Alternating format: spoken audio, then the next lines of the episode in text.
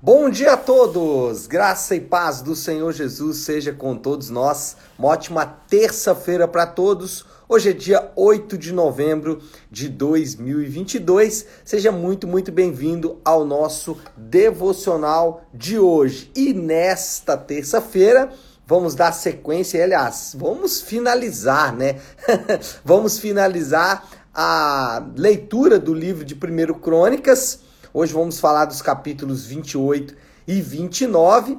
Temos também, já vamos iniciar, né, a partir de amanhã, segundo Crônicas, e também estamos finalizando o livro de Salmos. Hoje vamos de Salmos 148, amanhã já o 149, depois 150 e aí encerramos também a leitura do livro de Salmos. Devagarzinho, a maratona bíblica vai cumprindo seu objetivo, que é passar por todos os livros da Bíblia por cada livro das Escrituras. Então, falando de 1 Crônicas 28 e 29, hoje o tema do devocional é o Conselho do Rei. E é óbvio que eu sempre, como tenho feito aí na leitura de 1 Crônicas, sempre usando a linguagem, né, ou, ou o termo rei, de forma ambígua, né, ou seja, significando tanto Davi de maneira muito prática, mas também fazendo uma referência, obviamente, ao Rei dos Reis, ao Senhor Jesus. Então, vamos ler o texto, 1 Crônicas 28, 9, que diz assim: E você, meu filho Salomão, reconheça o Deus de seu pai e sirva-o de todo o coração e espontaneamente, pois o Senhor sonda todos os corações e conhece a motivação dos pensamentos. Se você o buscar, o encontrará. Mas se você o abandonar, ele o rejeitará para sempre. Bom, o cronista, que provavelmente é Esdras, está narrando, relatando como se deu a construção e o estabelecimento da monarquia em Israel. Ele encerra agora nesse capítulo 29, né, 28 e 29, ele encerra o relato da vida de Davi. E ele encerra esse relato com alguns elementos aqui importantes. Primeiro, uma série de três discursos de Davi.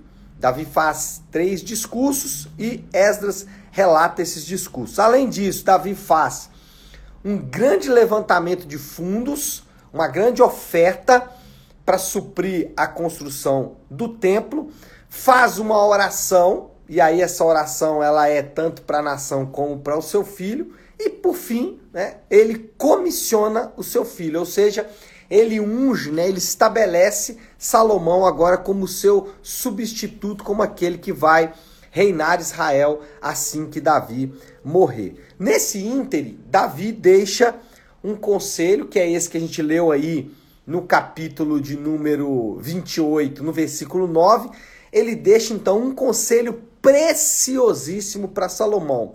Esse conselho ele é construído, né, com o próprio conselho, com o motivo pelo qual é, Salomão deve obedecer esse conselho e o resultado desse conselho. E é sobre isso que a gente vai falar nessa manhã. Qual é o conselho então de Davi? Davi diz, com o texto que lemos, reconheça o Deus de seu pai e sirva-o de todo o coração e espontaneamente. Davi aconselha a Salomão a fazer algo. Interessante como a mente daquela geração e a mente das pessoas vivendo naquela época funciona um pouco diferente da nossa própria mente, né? O conselho de Davi para Salomão não é guarde dinheiro, faça uma previdência privada, eduque seus filhos, seja cristão, é, sei lá, vá à igreja, é, e sei lá, outros conselhos que um pai poderia dar para o filho ali no leito de morte. Ah, o conselho de Davi é bem interessante. Ele diz: não só reconheça, mas também sirva a Deus de todo o coração. A pergunta que fica é: esse conselho que foi dado de Davi para Salomão, nós também podemos segui-lo? Óbvio, né? O conselho não está restrito a Salomão. Vejo e é importante destacar que é um bom conselho, mas o que seria reconhecer e servir a Deus? como nós podemos hoje, na prática, reconhecer e servir a Deus? Bom, reconhecer a Deus tem relação com a fé, porque em toda a Escritura nós somos chamados a reconhecer a Deus e a confiar nos planos de Deus, a confiar no relato que as Escrituras faz do próprio Deus. A Bíblia, por exemplo, diz que Deus é criador de todas as coisas e nós temos que confiar nisso. A Bíblia diz que Deus é bom em todo o tempo e nós temos que confiar nisso. A Bíblia diz que Deus tem os seus planos e propósitos e nós temos que confiar nisso. Ou seja, isso é fé. Fé é reconhecer Deus e confiar em Deus, confiar nos seus planos. E aqui está, talvez, é, o grande detalhe em relação à fé. Fé é confiar nos planos de Deus. Por quê? Nós temos a fé que salva, e essa fé que salva, ela basicamente está ligada a confiar que Jesus é o Filho de Deus que veio nos purificar dos nossos pecados. Agora, essa mesma fé, a fé que salva, é também uma fé que santifica. Ou seja, eu sou salvo pela fé e vivo pela fé.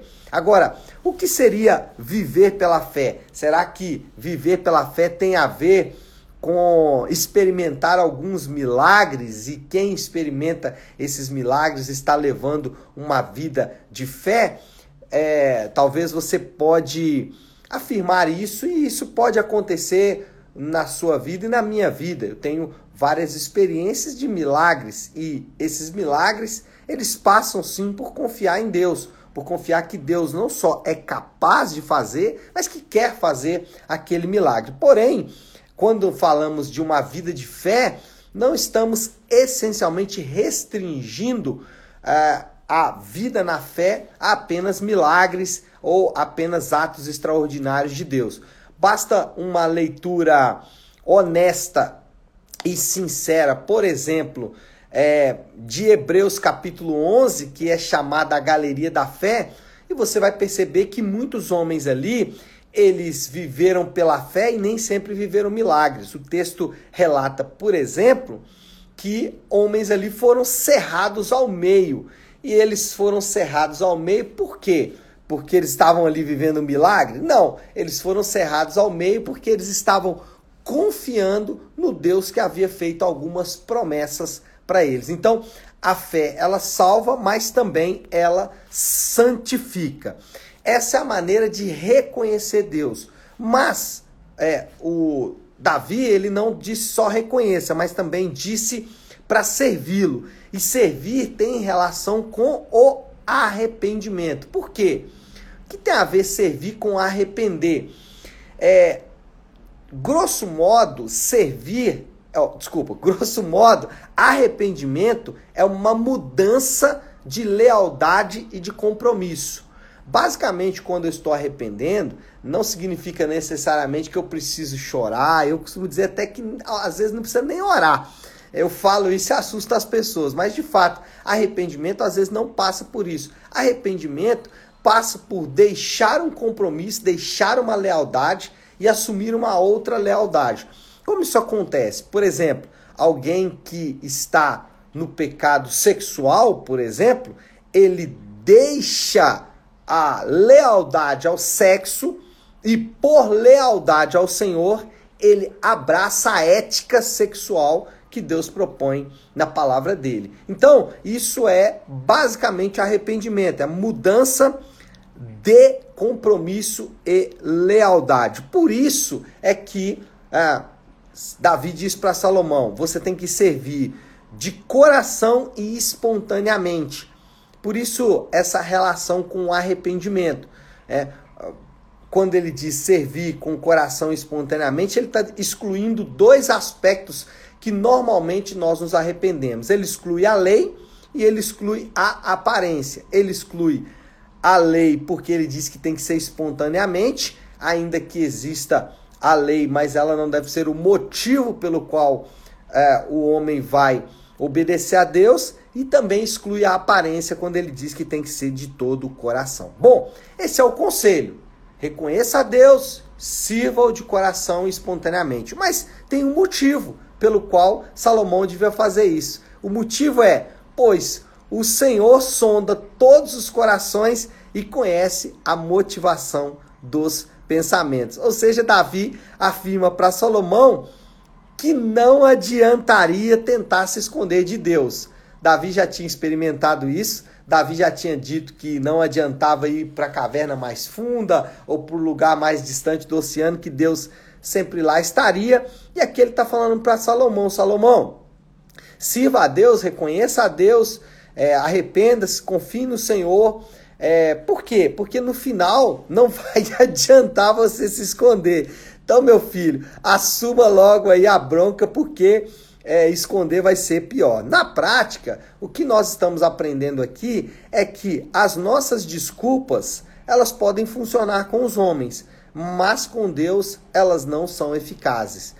Então você pode dar todas as desculpas para sua falta de fé, para sua falta de confiança em Deus. Você pode até usar a fé como desculpa para a falta de fé. É verdade. Você pode fazer aí o uso das expressões, né? Eu confio muito em Deus, mas de fato não está confiando em Deus, está confiando no dinheiro, na saúde, na família e em outras coisas mais, confiando é, em, em é, obras feitas pela mão humana, né? Estátuas, é, homens que já passaram pela terra, pessoas fazem promessas para santos e tudo mais. Então não adianta você tentar esconder. Né? Esse é o motivo. É, Davi está dizendo, Salomão, se vá Deus de coração, filho, com fé, porque de Deus você não vai se esconder. As nossas desculpas funcionam bem.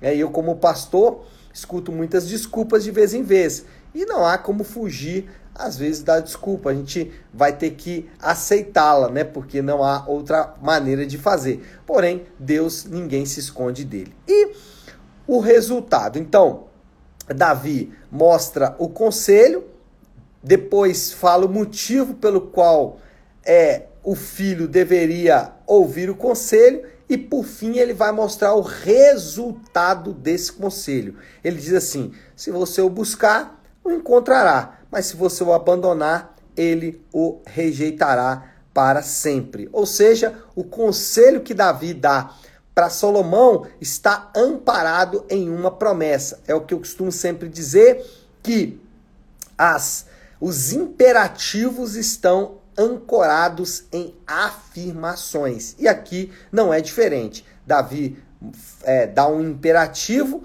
dizendo para o filho: reconheça a Deus, sirva-o de coração, e, por fim, Davi mostra é, o, a promessa ligada a esse, a esse conselho, que é exatamente esse: se você o buscar, o encontrará, mas se você o abandonar, ele o rejeitará. Aqui vale a pena é, perceber, e essa é uma confusão às vezes ao lermos esse texto, porque nós imaginamos que a afirmativa ela é condicionante. O que é, seria uma afirmativa condicionante?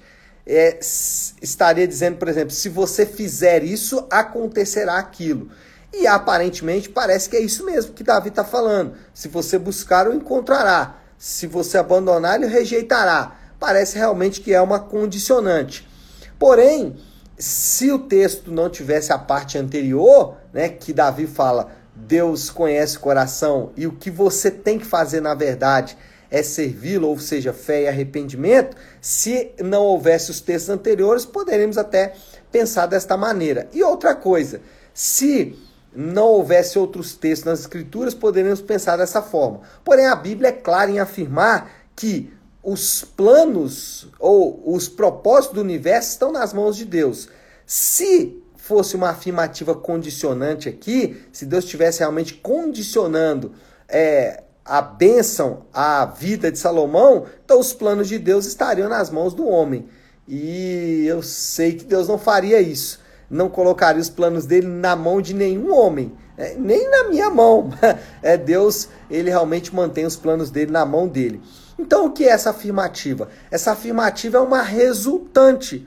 Ou seja, ele está mostrando para Salomão o resultado da fé e do arrependimento ele está dizendo: olha, Salomão, você pode aferir isso que eu te falei. Como você vai saber, Salomão, se Deus está com você ou se Deus te abandonou? Ou se você está vivendo ou não vivendo a comissão de Deus? Você tem como saber isso, Salomão? Se você perceber que Deus o abandonou, você pode saber que o resultado é que a sua comissão não está indo bem. Então, aqui ele está falando o seguinte: ah, o resultado é, da confiança em Deus pode ser aferido. Então, o que, que nós aprendemos aqui? Que ela é resultado ou o que acontece na minha vida e na sua vida é resultado da confiança e lealdade. Ou confiança em lealdade a Deus, ou confiança em lealdade aos ídolos. Então, nós podemos estar apenas alimentando os ídolos do nosso coração. E aí eu aprendo aqui que as coisas podem estar dando certo, mas pelos motivos errados. E isso fica claro nesse texto. Bom, eu preciso avançar para terminar. Qual é a moral da história? A moral da história é a eleição e a comissão de Deus dependem essencialmente da vontade e do propósito de Deus, ainda que ele não exclua a nossa responsabilidade. Então, eu aprendo a soberania de Deus e a nossa responsabilidade que no caso aqui é a responsabilidade do, da fé e do arrependimento. Bom, qual é o desafio do Léo para esta sexta-feira? Que sexta? Terça-feira. De onde eu arrumei sexta, gente? qual é então a aplicação aí para o nosso devocional desta terça-feira? O desafio do Léo hoje é: onde está a nossa confiança e lealdade? a nossa confiança e lealdade está nos ídolos e a comissão de Deus na nossa vida tem alimentado esses ídolos, ou a comissão de Deus, é, ou, ou desculpa, ou a lealdade está em Deus e aí de fato estamos vivendo de acordo com a vontade de Deus. O resultado da nossa vida mostra isso. O resultado da nossa caminhada mostra isso. E se precisamos corrigir alguma coisa, devemos corrigir a nossa lealdade e o nosso compromisso. Isso é o que deve ser corrigido. Ou seja, para usar a expressão de Davi, reconheça a Deus e sirva de todo o coração. Fé e arrependimento. Tá certo?